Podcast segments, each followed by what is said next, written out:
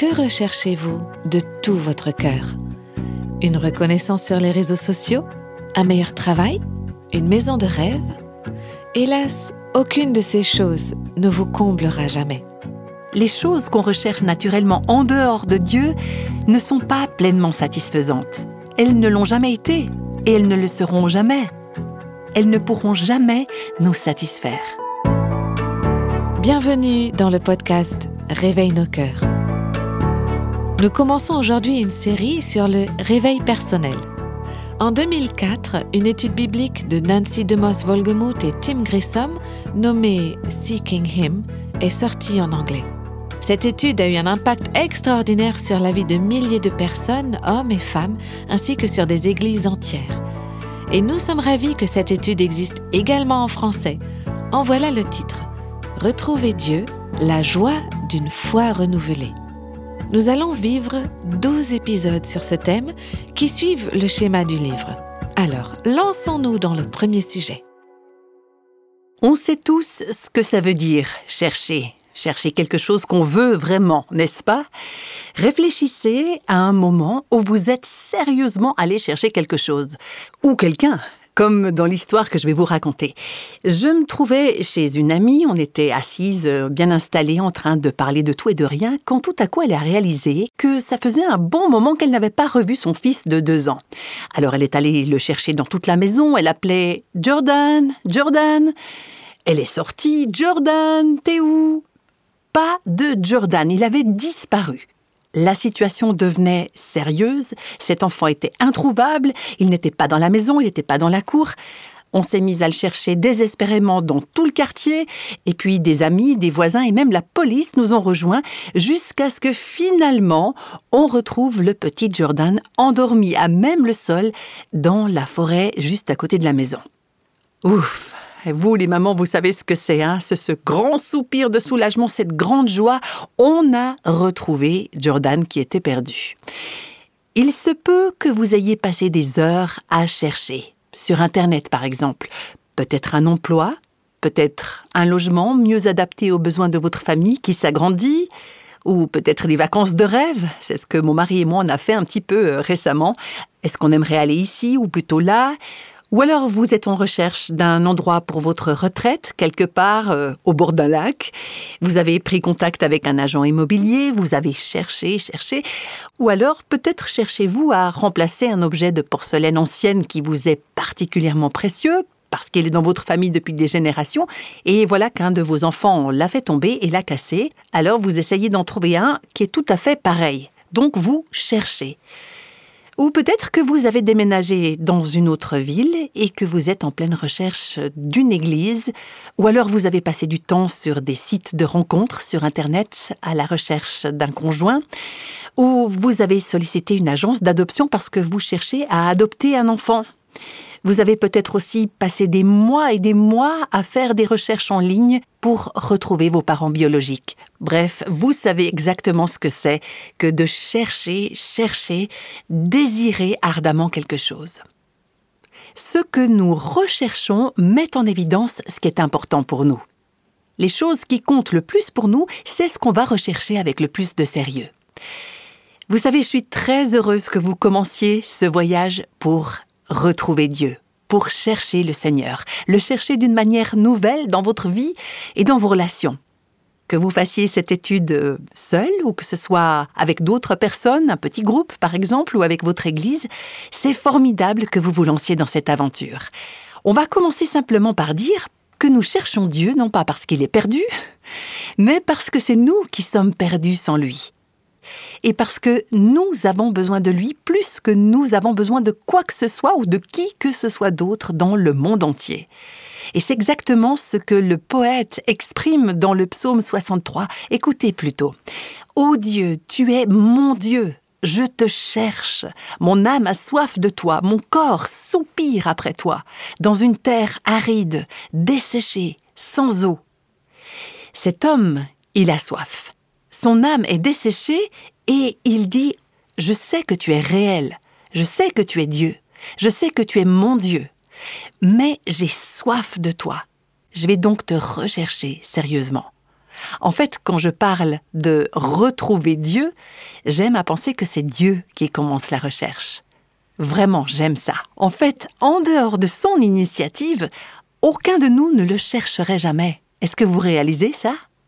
Rappelez-vous dans le chapitre 3 de la Genèse, après qu'Adam et Ève ont péché, c'est Dieu qui est allé les chercher. Parce que tous les deux, ils étaient perdus. Ils se cachaient avec leur culpabilité et leur honte. Mais Dieu est allé à leur rencontre. Et c'est ça, le cœur de Dieu. C'est un Dieu qui cherche. Et ce cœur de Dieu, on le voit aussi dans l'histoire du bon berger. Ça se trouve dans l'évangile de Luc au chapitre 15. Il part à la recherche de son agneau perdu. Et c'est comme ça qu'il est, notre Dieu qui cherche. Notre bon berger vous a cherché bien avant que vous le cherchiez vous. Ne l'oubliez pas, et surtout pendant les jours où vous avez l'impression que personne ne se soucie de vous, ou que vous pensez que Dieu est distant. N'oubliez pas que il vous a cherché et recherché encore. Dieu veut être trouvé par nous. C'est pas une partie de cache-cache. Il n'essaye pas de se cacher. Il veut se révéler à nous. Il aimerait que vous et moi, on le trouve alors qu'on le cherche. Retrouver Dieu, c'est le titre de l'étude qu'on entreprend ensemble, une étude qui va s'étaler sur 12 semaines. Et j'aime beaucoup le sous-titre de cette étude, c'est La joie d'une foi renouvelée. Rechercher Dieu, c'est ce qu'on va faire, parce que lui nous cherche et qu'il nous a appelés à le chercher. Et alors que nous allons le rechercher au cours de ces prochaines semaines, et pas seulement le temps de l'étude, hein, mais pour le reste de notre vie, alors qu'on le cherche, on va expérimenter la joie d'un réveil personnel, d'une foi renouvelée. Rechercher Dieu, c'est pas quelque chose qui pèse, c'est pas un devoir, c'est pas une chose à ajouter sur notre liste de, de trucs à faire, c'est pas une obligation. Non, c'est un voyage vers la joie. Et alors qu'on commence cette série, j'aimerais lire un passage qui va nous montrer comment la façon de rechercher Dieu, de le chercher de tout notre cœur, conduit à la joie et à un cœur réveillé. Pour ça, on va ouvrir la Bible au livre d'Ésaïe dans l'Ancien Testament et découvrir un passage qui a quelque chose à dire à nos cœurs aujourd'hui. Dans Ésaïe, chapitre 55, le Seigneur parle à son peuple et il lance une invitation. Voilà ce qu'il dit. Vous tous qui avez soif, venez chercher de l'eau, même celui qui n'a pas d'argent. Venez acheter et manger. Venez acheter du vin et du lait sans argent, sans rien payer. On va s'arrêter un petit moment là-dessus. Il y a plusieurs choses à noter dans ce passage. On va pas tout expliquer en profondeur, mais juste souligner le mot qui est répété dans ce premier verset. C'est le mot venez. Venez quatre fois dans les trois premiers versets. Venez chercher de l'eau, venez acheter et manger, venez acheter du vin et du lait, venez à moi. C'est ce qu'on lit au verset 3. C'est une sérieuse invitation à venir à lui. Et puis il dit Qui peut venir? Et il dit Venez, vous tous. Alors on est bien d'accord, cette invitation est pour tout le monde, n'est-ce pas? Tout le monde, dans le monde entier. Eh bien, pas exactement. Enfin, oui et non. Parce qu'il est précisé Venez, vous tous qui avez soif. Et encore, même celui qui n'a pas d'argent. Alors qui peut venir? Qui est invité à venir? Tous ceux, toutes celles qui sont dans le besoin. Celles et ceux qui sont desséchés, insatisfaits, vides et fauchés. Si vous n'avez pas d'argent pour payer ce dont vous avez besoin, vous pourriez dire oui, je sais que j'ai besoin de Dieu, mais j'ai rien à lui donner. Et Dieu dit, tu peux venir aussi. Venez, vous qui avez soif, venez, vous qui n'avez pas d'argent.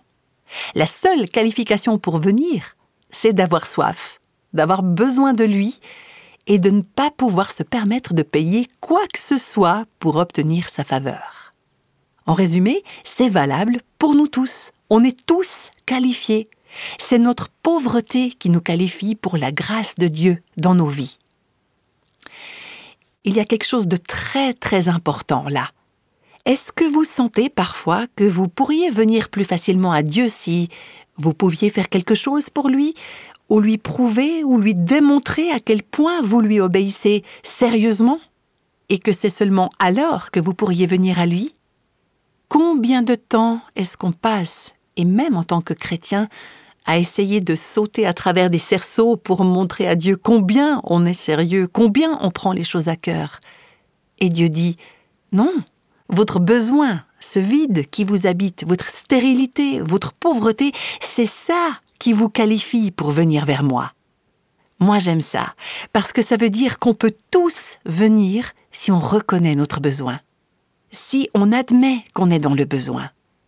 Mais il y a beaucoup de gens, et nous parfois aussi, qui sont trop fiers pour l'avouer. Ceux qui pensent qu'ils sont autosuffisants, ceux qui pensent que pour eux tout va bien, eux ne viendront pas. Pourquoi est-ce qu'ils viendraient? Ils ne reconnaissent pas qu'ils ont un besoin. Ceux qui sont trop fiers pour l'avouer ne viendront pas. Et ceux qui ne croient pas que Dieu peut satisfaire leur soif ne viendront pas non plus. Donc venir à lui, ça demande de l'honnêteté, de l'humilité. Ça requiert de la foi, de la confiance que si on vient, il va nous recevoir. On va regarder ensemble maintenant le verset 2. Pourquoi pesez-vous de l'argent pour ce qui ne nourrit pas? Pourquoi travaillez-vous pour ce qui ne rassasie pas? Qu'est-ce que Dieu dit ici? Eh bien, il dit, vous gaspillez le peu que vous avez pour des choses qui ne sont pas ce qu'elles ont l'air d'être des choses qui ne peuvent pas donner ce qu'elles promettent. Donc on voit ici la folie et la futilité d'échanger nos maigres ressources, inutiles et insuffisantes, pour ce qui ne peut pas satisfaire les véritables et les plus profonds besoins de nos cœurs. Les choses qu'on recherche naturellement en dehors de Dieu ne sont pas pleinement satisfaisantes. Elles ne l'ont jamais été et elles ne le seront jamais. Elles ne pourront jamais nous satisfaire. Elles ne le peuvent pas parce que Dieu a fait nos cœurs avec ce vide, ce vide qui ne peut être comblé que par Dieu lui-même. Alors quelles sont ces autres choses que nous recherchons? On pourrait en dresser une très longue liste, mais voici juste quelques exemples. On cherche des solutions à nos problèmes, on cherche à échapper à la douleur, on cherche de l'argent, des biens matériels, on cherche le mariage, ou alors on cherche à sortir d'un mariage dans certains cas, on recherche la jeunesse, on recherche la beauté, on recherche la guérison dans nos relations. Toutes ces choses, dont certaines sont bonnes, sont insuffisantes pour satisfaire les aspirations les plus profondes de notre cœur. Donc si on les recherche, on va avoir soif, on va être dans le besoin et on va prendre conscience de notre pauvreté. La bonne nouvelle de ce passage biblique, c'est que Dieu a quelque chose de mieux pour nous. Dieu a bien plus pour nous que toutes ces choses qu'on recherche en dehors de lui. Dans la deuxième partie du verset 2, voilà ce qu'on peut lire. Écoutez-moi donc, et vous mangerez ce qui est bon, et votre âme se délectera de mets succulents. Prêtez l'oreille et venez à moi, écoutez, et votre âme vivra. Ce que je vois quand je lis ce verset, c'est que Dieu n'est pas avare. Ce qu'il nous offre ce ne sont pas de minuscules et dérisoires et toutes petites bénédictions. Il ne nous fait pas suivre un régime strict en disant Venez à moi et je vous donnerai juste assez de miettes pour vous empêcher de mourir. Non, Dieu a de riches bénédictions en réserve pour son peuple, c'est-à-dire pour nous. Il veut nous remplir de ce qui est bon, il veut nous combler avec une nourriture riche. Là, on parle de ce qui est beaucoup plus merveilleux, bon, riche et abondant que de simples bénédictions physiques ou matérielles, parce qu'on pourrait en avoir des tonnes, et pour autant avoir toujours le cœur vide, n'est-ce pas? Dieu dit, si vous voulez des bonnes choses, si vous voulez que votre cœur soit rempli, si vous voulez que votre cœur soit renouvelé, si vous voulez la joie, si vous voulez la paix, si vous voulez savoir que vous êtes en paix avec Dieu, si vous voulez avoir cette nourriture délicieuse et riche, une nourriture qui est bonne pour vous, alors soyez prêts à m'écouter. Écoutez-moi sérieusement. Écoutez-moi attentivement. Ouvrez vos oreilles. Il faut qu'on soit disposé à nous incliner, à nous pencher vers lui, à tourner nos cœurs vers lui et à entendre ce qu'il a à dire et à venir à lui. On ne va pas recevoir toutes ces grandes bénédictions que Dieu met à notre disposition si on l'ignore, si on le traite comme un second rôle dans le scénario de nos vies. Vous voyez comme si notre vie se déroulait comme il faut, bien remplie. On a tout ce qui nous intéresse, nos activités, l'école, le travail, le mariage, les relations, les sports, les loisirs. c'est bon, on a tout ce qu'il faut. Et puis, il y a Dieu qu'on met dans une petite boîte, là, de côté. On le sort parfois le dimanche, oui, mais un peu comme un second rôle dans nos vies. Si on le traite de cette façon, on n'obtiendra rien de bon. On n'aura rien de bon si la voix de Dieu est noyée par d'autres voix plus fortes qui comptent plus pour nous que sa voix à lui. Et on arrive au verset 6, Cherchez l'Éternel pendant qu'il se trouve, invoquez-le pendant qu'il est proche. Et là, on arrive au thème de cette étude, Cherchez le Seigneur. Le rechercher. Ça doit être ce qui compte le plus pour nous, ce qu'on désire le plus, ce que nous avons hâte d'avoir, ce qui est l'objectif de nos vies, chercher le Seigneur. Chercher le Seigneur maintenant parce qu'on ne pourra pas toujours le trouver. Invoquez-le maintenant parce qu'il ne sera pas toujours proche. Cherchez l'Éternel pendant qu'il se trouve. Invoquez-le pendant qu'il est proche. Il est prêt maintenant et il s'approche de nous alors que nous nous approchons de lui. Alors cherchons-le maintenant. Cherchons-le aujourd'hui. Cherchons-le demain, cherchons-le cette semaine, cherchons-le tout au long de cette étude, cherchons-le tous les jours du reste de notre vie. Et ça signifie que pour le chercher, il faut qu'on fasse demi-tour. On doit recentrer notre attention, détourner nos yeux et notre concentration de tout ce qui nous préoccupe et nous tourner vers le Seigneur. Évidemment, ça ne veut pas dire qu'on ne fait plus rien. Ça ne veut pas dire qu'on ne va plus aller travailler, qu'on ne va plus s'occuper du ménage, des repas, qu'on n'ira plus en cours ou qu'on n'aura plus de conversation avec notre conjoint ou avec nos amis. Ça ne signifie pas non plus qu'on n'ira plus jamais sur notre ordinateur, mais ça signifie que pendant notre emploi du temps, et ce qu'on fait quotidiennement dans cette vie, on va rechercher Dieu aussi à travers et dans tout cela.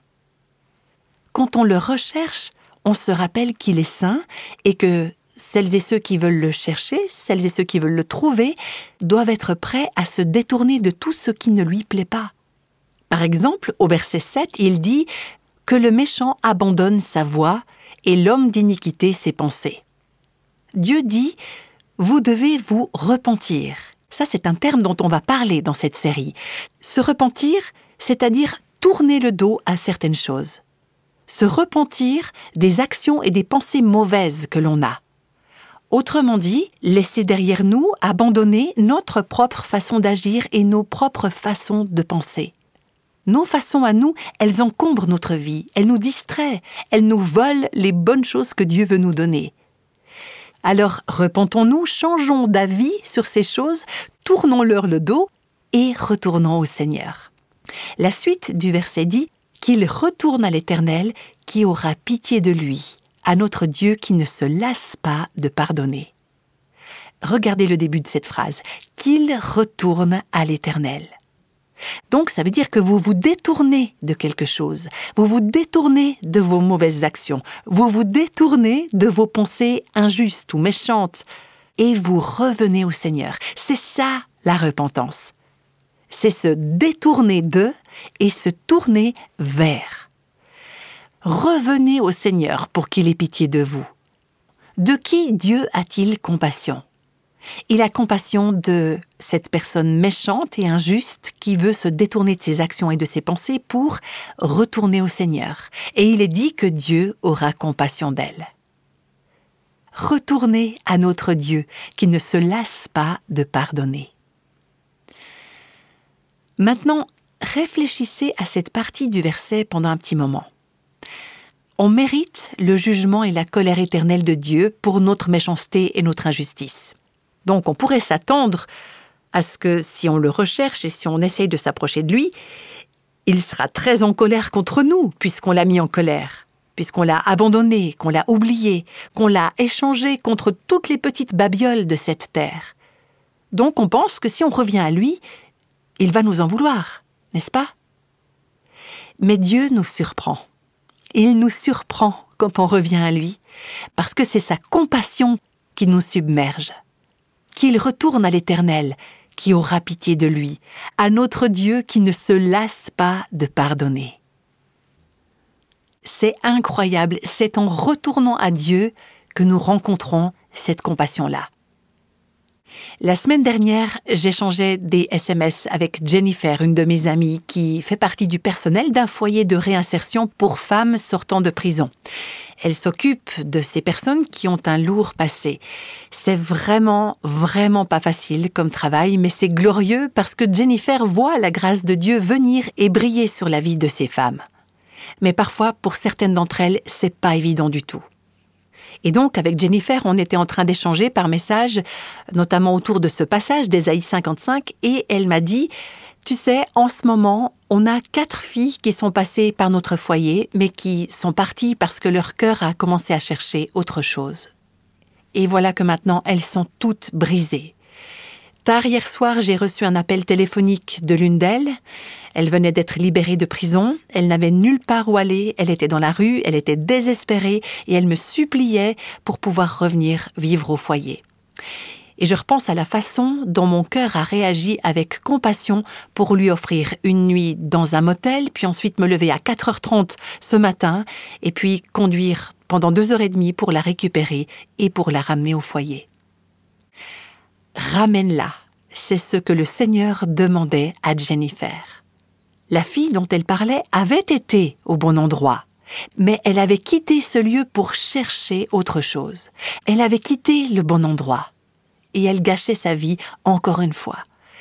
Mais alors qu'elle était au plus profond de son désespoir, quand elle a voulu revenir, Dieu a mis sa compassion dans le cœur de Jennifer. Et Jennifer m'écrivait encore, Ce que j'ai réalisé, c'est que cette compassion que je ressentais n'était qu'une infime partie de la compassion qu'on reçoit quotidiennement de la part de Dieu, parce que nos cœurs, et pas seulement celui de ces filles qui étaient en prison et qui ont fait toutes sortes de choses qu'on peut même pas imaginer, nos cœurs sont tellement enclins à s'éloigner de Dieu. Mais si on revient à lui, on reçoit pleinement sa compassion. Notre Dieu a pitié notre Dieu ne se lasse pas de pardonner. Alors qu'on arrive à la fin de cet épisode, aujourd'hui on va regarder le verset 12 du chapitre 55 d'Ésaïe. Et j'aimerais qu'on observe pendant quelques instants les bénédictions, la récompense, l'espoir, ce que le Seigneur nous promet quand on le cherche. Quand on revient vers lui, quand on se détourne de ce qu'on cherchait avant et qu'on se tourne vers lui. Alors, quelle bénédiction Qu'est-ce qu'on peut espérer À quoi est-ce qu'on peut s'attendre? Voilà ce qu'on lit au verset 12. Oui, vous sortirez avec joie, vous serez conduits en paix. Les montagnes et les collines éclateront d'allégresse devant vous, et tous les arbres de la campagne battront des mains. Au lieu de l'épine s'élèvera le cyprès, au lieu de la ronce croîtra le myrte, et ce sera pour l'Éternel une gloire, un monument perpétuel impérissable. Qu'est-ce que Dieu fait ici? Eh bien, il donne une vision à son peuple, une vision pour son avenir. Et c'est un avenir de joie, de paix, un avenir rempli de la puissance transformatrice de sa grâce. Ce verset évoque le jour où la terre entière sera rachetée des effets catastrophiques et dévastateurs du péché. L'endroit rempli d'épines verra croître un cyprès. Les ronces seront remplacées par le myrte, au passage, le myrte, c'est un arbuste aromatique. Ce qui est rugueux, piquant, destructeur, deviendra beau. Ce sera transformé. La terre entière qui se tord de douleur sous l'effet du péché, aujourd'hui, sera alors rachetée.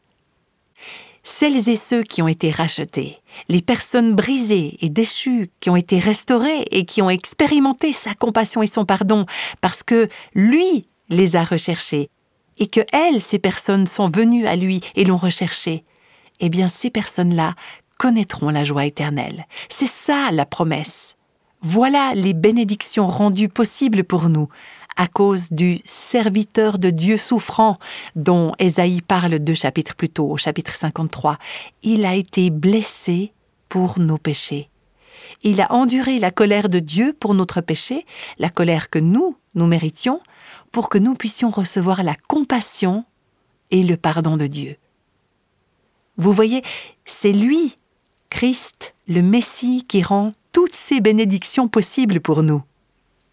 Vous savez, rechercher Dieu enclenche un processus en nous. Et au cours des prochaines semaines, on va remuer le sol de nos cœurs. On va le labourer en quelque sorte. Dans la région où j'habite, il y a des terres agricoles très riches. Et au printemps, on voit des tracteurs qui traînent de profondes lames qui s'enfoncent et qui retournent la terre, qui sortent les pierres, les racines et tout ce qui étoufferait la graine si elle était semée sans que la terre soit labourée.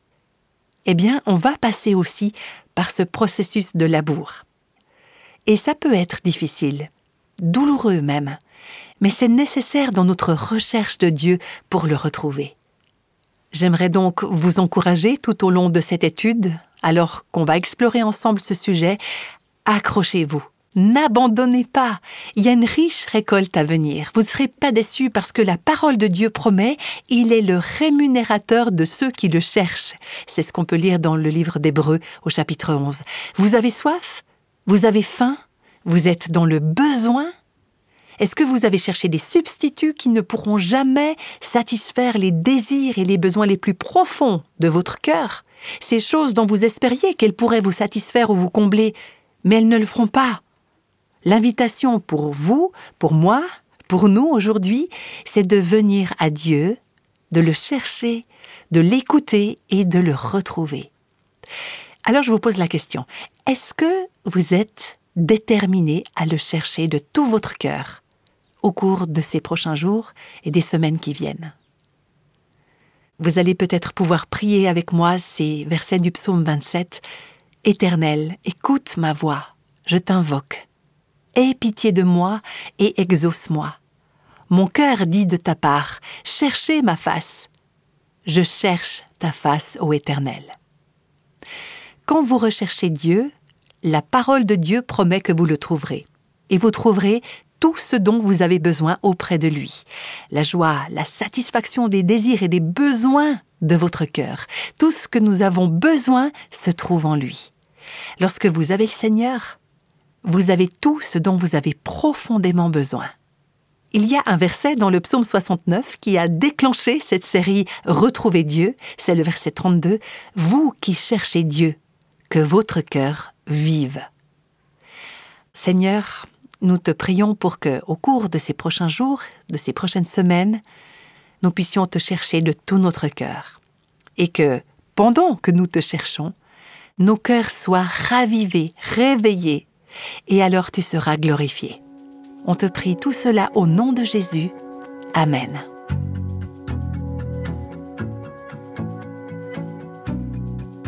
Tout le monde cherche quelque chose. Dans cette série, nous voulons vous aider à rechercher la seule chose qui va vraiment vous combler, une relation avec Jésus. Ce message fait partie d'une série appelée Retrouver Dieu, la joie d'une foi renouvelée. Cette série de podcasts va de pair avec une étude qui est disponible dans les librairies chrétiennes.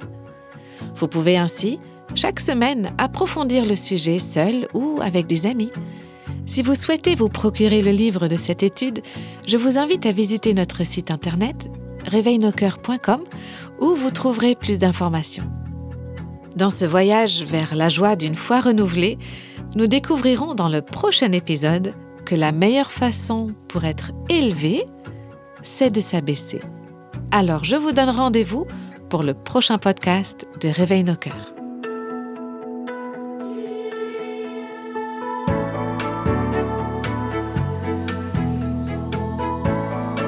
Tous les extraits de la Bible sont tirés de la version second 21. Réveille nos cœurs est le ministère francophone de Revive Our Hearts, initiative de Life Action Ministries avec Nancy DeMoss Volgemuth. Avec les voix de Christine Raymond et Jeannette Kosman.